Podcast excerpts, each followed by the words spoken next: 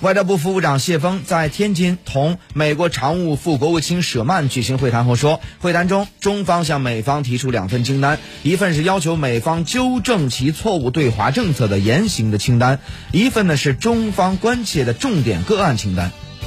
就外交部副部长谢峰在天津同美国常务副国务卿舍曼会谈的有关情况，外交部发言人表示，总体看这次会谈深入坦率，增进了对彼此立场的了解，对争取下一阶段中美关系健康发展是有益的。